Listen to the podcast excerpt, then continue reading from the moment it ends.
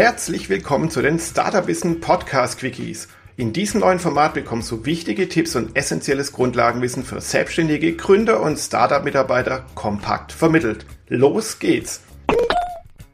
Was ist ein Pretotype? Der englische Begriff Pretotype setzt sich aus den Worten to pretend und Prototype zusammen. Bei einem Pretotype entwickelst du keinen echten Prototypen, sondern du tust nur so, als gäbe es ihn. Den Prototypen zeigst du deiner Zielgruppe und holst Feedback ein. Ein Beispiel. McDonald's wollte vor ein paar Jahren sein Sortiment erweitern. Es gab die Idee für einen Mac Spaghetti. War diese Idee gut? Das musste ein Test zeigen. Hätte man für den Mac Spaghetti einen echten Prototypen umgesetzt, wäre das ein immenser Aufwand gewesen. Das Team ging deshalb anders vor. In wenigen ausgewählten McDonald's-Restaurants stand ein Mac Spaghetti auf der Menüliste.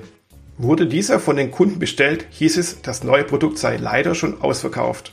Anhand der Bestellungen und anhand des Feedbacks fand man eine wichtige Sache heraus. Ein Mac Spaghetti wäre bei McDonald's ein Flop. Was bringt ein Prototype?